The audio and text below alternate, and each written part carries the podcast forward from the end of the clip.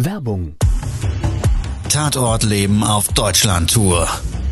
Eine einzigartige Show, perfekt für alle True Crime Fans.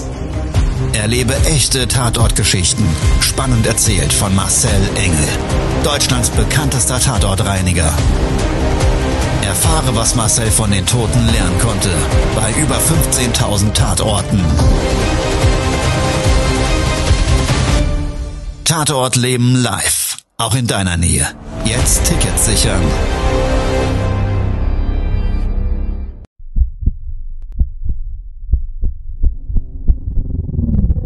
Todesursache.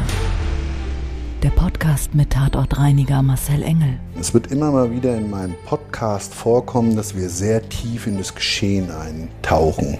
Ich werde offen darüber sprechen. Damit meine ich, dass Flüssigkeiten wie Blut als Element das kleinste Problem sein wird. Ich freue mich, wenn ich euch auf eine Gedankenreise entführen darf in meine Welt des Tatortreinigens. Todesursache. Der Podcast mit Marcel Engel. Hallo und herzlich willkommen. Schön, dass du Zeit und Lust hast, mit mir gleich in eine Tatortreinigung einzutauchen. Wir leben in der heutigen Zeit, glaube ich, noch mehr wie früher in einer Bewertergesellschaft. Viele Kommunikationsmittel ermöglichen uns viele Sichtweisen, leider aber auch viel Zugang zu Negativen. Und wir haben natürlich daraus aus unserer eigenen Wertewelt einen Gerechtig- oder Ungerechtigkeitssinn. Und das ist auch richtig so. Und ich weiß nicht, ob du das kennst, dass du schon von Geschichten gehört hast, die gesehen hast oder sogar selber erlebt und dir gedacht hat, oh Gott, oh Gott, hätte ich das mal vorher gewusst. Und genau dazu würde ich jetzt ganz gerne mit dir in diese Tatortreinigung einsteigen. Todesursache. Der Podcast. Der Tatort. Eine Kundin ruft an und sagt, wir haben ein Problem, das müsste dringend bereinigt werden. Blut in einem Schlafzimmer. In einem gewissen Umfeld des Schlafzimmers befindet sich auf dem Boden und auch auf Möbelstückern sowie auf dem Bett Blutkontaminierung, die wir nicht selber reinigen möchten. Grundsätzlich ja erstmal nichts Ungewöhnliches, aber mit so einer gewissen Skepsis verbunden. Die Anfrage selber, die dann zum Auftrag führte, war damit begleitet, dass die Kundin mir sagte, ich muss aber noch mal meinen Bruder fragen, ob wir das jetzt gleich durchführen lassen wollen oder noch ein bisschen warten. Bei uns ist es so, wir beraten dahingehend natürlich intensiv, was es für Möglichkeiten der Reinigung gibt und wenn Blut noch recht frisch sich als Problem darstellt, das oftmals auch mit weniger Reinigungsaufwand verbunden ist und somit eigentlich wiederum einen Vorteil für den Kunden bedeutet. Also auf diese Beratung hin hat sie dann gesagt, ach wissen Sie was, wir machen das. Ich entscheide das jetzt, kommen Sie bitte vorbei, haben Sie direkt Zeit. Und wir haben immer ein gewisses Zeitkontingent natürlich in Notbereitschaft zur Verfügung und in dem Fall bin ich selber vor Ort gefahren. Nicht unweit von unserer Zentrale bin ich so in diesem hier ländlichen Bereich des Vordertaunus zu einem Auftragsgebäude gefahren, was ein Bungalow darstellte. Nachbarschaft, Häuschen an Häuschen, alle getrennt durch so ein Jägerzäunchen mit so einer kleinen Mauer, kleinen Vorgarten.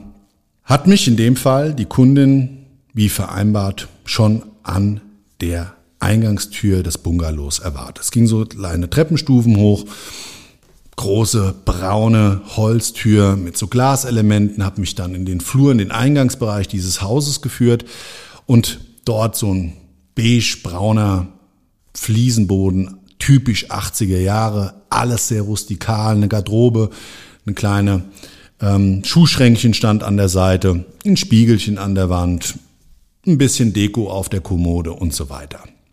Es gab mehrere Zimmertüren, und eine davon war zu dem Zeitpunkt offen. Und zwar die Küche. Da saß ein Mann drin, Anfang 40, der mich, obwohl ich freundlich in die Küche gegrüßt hatte, schönen guten Morgen, nicht mal eines Blickes gewürdigt hat. Ich habe dann einfach meine freundliche Begrüßung nochmal wiederholt, dachte, er hatte mich nicht gehört.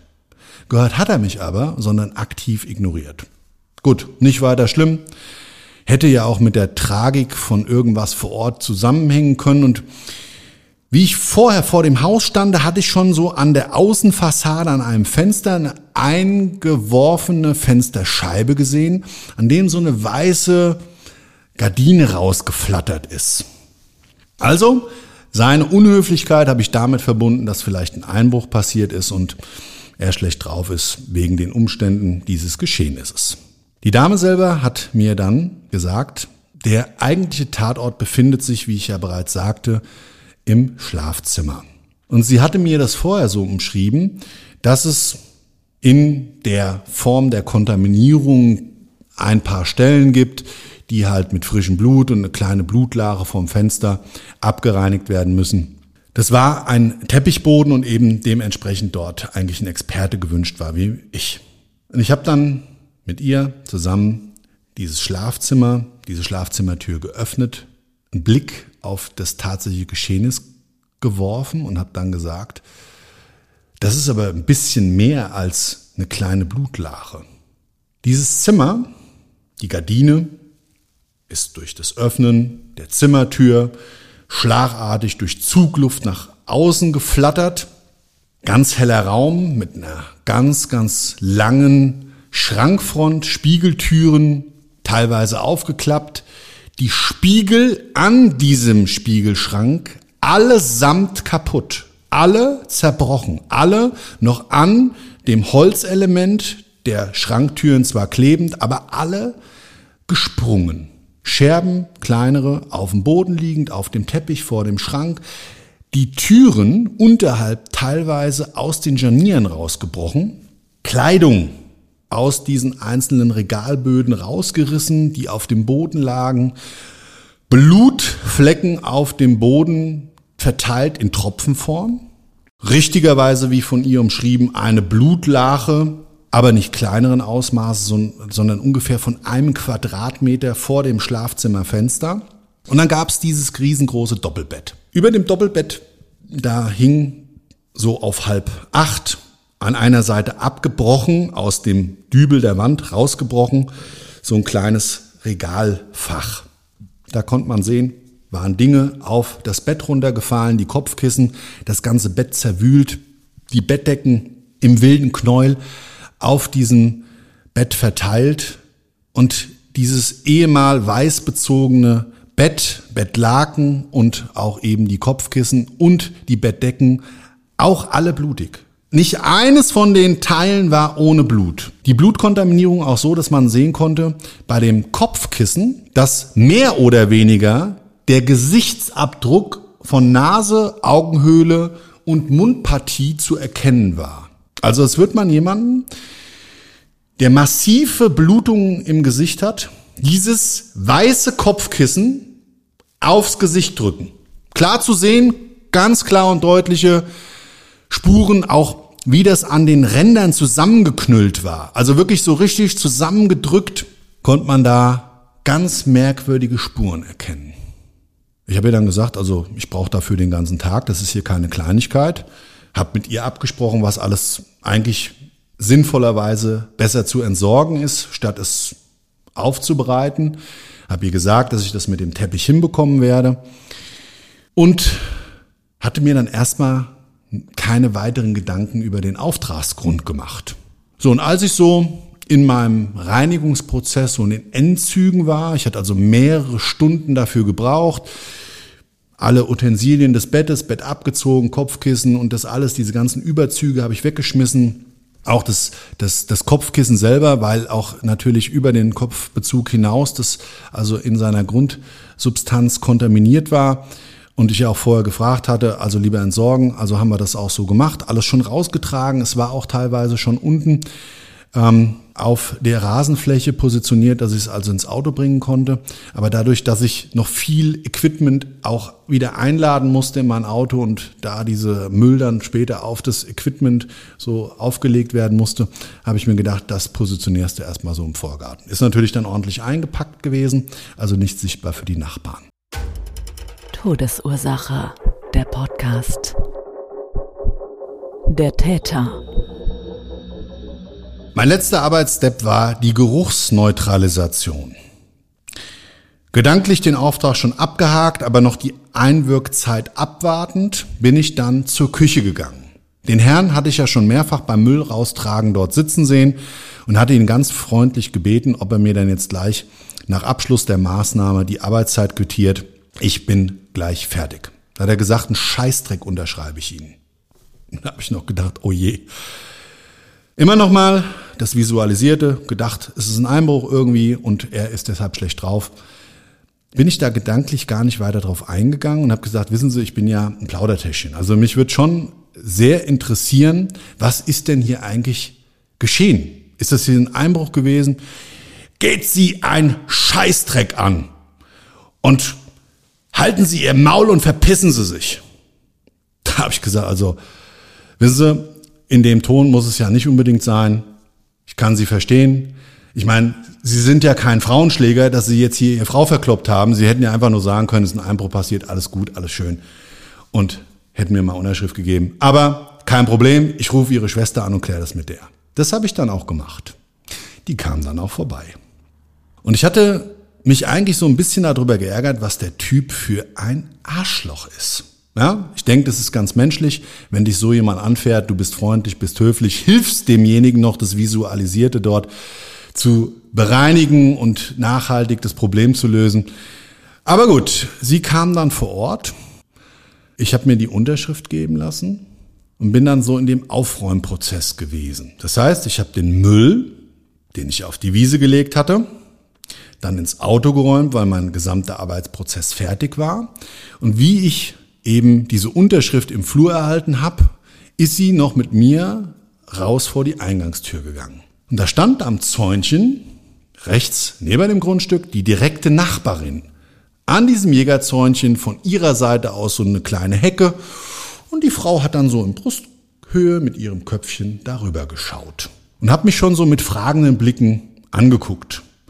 Naja, und da ich aber vor ihrem Grundstück geparkt hatte, dachte ich noch, oh je, die spricht mich gleich an, weil ich so ein bisschen in ihrer Einfahrt zum Gelände drin stand. Geh an diesem Zäunchen vorbei und sagte, sagen Sie mal, was ist denn da jetzt genau gewesen? Da habe ich gesagt, naja, also da ist halt viel Blut durch den Einbruch, wie auch immer. Da sieht's also ein bisschen wüst aus. Nee, nee, das war kein Einbruch. Das war kein Einbruch. Da habe ich gesagt, ach ja? Ja, wissen Sie, das ist ja das, ist das erste Mal. Der hat seine Frau verprügelt. Heute Nacht kam der Krankenwagen. Und da ist es mir wirklich wie Schuppen von den Augen gefallen. Da habe ich gesagt, das darf doch wohl nicht wahr sein. Ich war wirklich ganz gespannt, was sie noch so erzählen hat und trotzdem immer mit der Vorsicht dessen, dass ja Menschen oftmals etwas erzählen, was vielleicht nicht dem hundertprozentigen Wahrheitsgehalt entspricht. Aber das hat so irgendwie zu dem Gesamtbild gepasst. Der Typ, so ein richtiger Arsch und seine Schwester diesen Auftrag bestellt und dann hat sich irgendwie so diese Puzzleteile zusammengefügt. Also sie erzählt mir so ein Stück weit, das hat so eine Minute gedauert, kommt er mit seiner Schwester vor die Tür und ruft zu der Nachbarin rüber, was erzählen Sie denn da? Was erzählen Sie denn da? Gehen Sie in Ihr Haus, gehen Sie in Ihr Haus. Da denke ich noch, oh, was ein Tyrann, was ein Nachbarschaftstyrann. Ich werd gleich irre. Und da ich ja auch tiefen Respekt immer vom Alter habe und die Nachbarin, eine ältere Frau, da ich passen Sie mal auf, Sie brauchen die Frau nicht so anfahren. Machen Sie sich mal ganz locker, alles gut und so weiter.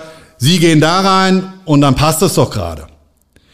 Und denkt mir noch so, Vorhin hatte ich es noch so irgendwie im Gespräch angesprochen und irgendwie schon so aus dem Bauchgefühl und in dem Unterbewusstsein auch mit dem Kissen und diesen ganzen Geschehnissen, dann hat sich wirklich dieser Tatort für mich komplett visualisiert, nochmal rückblickend betrachtet, abgespult. Ich war so richtig in den einzelnen Arbeitsschritten drin, in diesen ausgeschlagenen äh, Schrankscharnieren, dieser Kampf, die Frau, seine Ehefrau hat sich dann wohl auch massiv gewehrt. Das hat mir nämlich die Nachbarin gesagt, dass es da richtig abging. Sie hat die Polizei gerufen und die kam dann auch zeitgleich auch der Rettungsdienst, weil da ist auch schon wirklich, weil sie um Hilfe, um Hilfe geschrien hat und schon blutend am Fenster stand und der Arsch ist dann hingegangen und hat der wirklich von hinten so das Kissen auf Gesicht gedrückt und erzählt dann noch, was erzählt sie denn da, wo die Nachbarn das ja alles sehen konnten. Ja, also ich habe mir gedacht, was eine kranke Welt.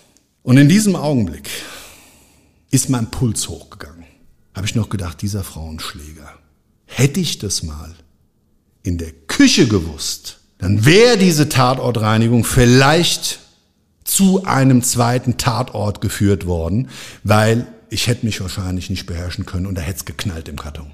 Und hat mir mal wieder gezeigt, dass wir oftmals zu Tatorten gerufen werden und die Frage, die ich mir in den Augenblick gestellt habe, hast du vielleicht sogar jetzt ungewollt und unbewusst mal wieder ja in eine Straftat mit der Beseitigung von Spuren, Aussage gegen Aussage, die Frau will sich vielleicht trennen und so weiter. Das hatte mir nämlich die Nachbarin im Nachgang gesteckt und er als Tyrann sie aber irgendwie nie gehen lassen. Klar, gibt's da immer Möglichkeiten. Nicht jeder Mensch ist gleich. Nicht jeder kommt aus so einer toxischen Beziehung raus. Aber auf jeden Fall aufgezeigt, dass es echt manchmal krass ist, was wir in diesem Feld auch indirekt vielleicht bereinigen und damit Spuren verwischen.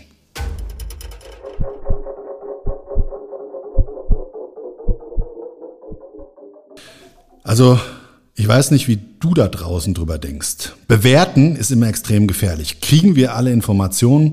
Bei mir war es so, ich habe das Tatortgeschehnis gesehen, diese Puzzleteile dieser Gewalttat. Ich habe die Nachbarschaft dazu gehört, die ihre Wahrnehmung dieses Gewaltabends mir eben mitgeteilt haben. Und ich habe diesen Menschen kennengelernt, wie ich ja bereits sagte, als Lebensarschloch. Und trotz alledem hatte ich so persönlich das Gefühl, dass man da Gerechtigkeit und Ungerechtigkeit eben ganz, ganz, ganz schwierig positionieren kann und mir es zumindest so geht, dass ich mir manchmal denke, Gottes Willen, hoffentlich kriegt der mal das Gleiche im Leben geschenkt wie das, was er anderen antut.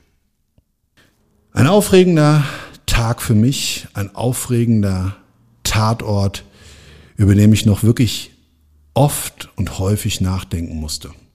Ich habe mir das damals als Vorsatz genommen, wirklich in solchen Fällen genauer zu hinterfragen, um eben sicher zu sein, dass ich zumindest als Tatortreiniger gut gemeint und helfen wollend keine Spuren aus Geschehnissen heraus, die einen straftatrelevanten Hintergrund haben, bereinige. That's it. Das war der Tatort mit dem widerlichen Frauenschläger. Ich hoffe, tja, du konntest in diese Tatortgeschichte auf meiner Gefühlsebene eintauchen. Es wird beim nächsten Mal um einen ganz anderen Tatort gehen. Ich wünsche dir trotz alledem, dass ich jetzt aufgeregt bin und ich weiß nicht, wie es dir da draußen geht, auf jeden Fall trotz alledem noch einen wunderschönen Tag, wunderschöne Woche, was auch immer davon übrig ist. Bis zum nächsten Mal. Ciao, dein Marcel. Das war's schon mit der neuen Folge von Todesursache, der Podcast mit Marcel Engel, Kopf einer eigenen Spezialreinheit und Tatortreiniger bei mehr als 12.000 Orten auf der ganzen Welt. Was kann Marcel für dich bereinigen? Jederzeit. Weltweit. Melde dich oder klick dich einfach mal durch auf marcelengel.com. Empathisch, tiefgründig, ehrlich. Todesursache lässt dich garantiert nicht kalt. Seid dabei. Ich freue mich. Abonniere die Staffel und du kommst für keine Folge zu spät.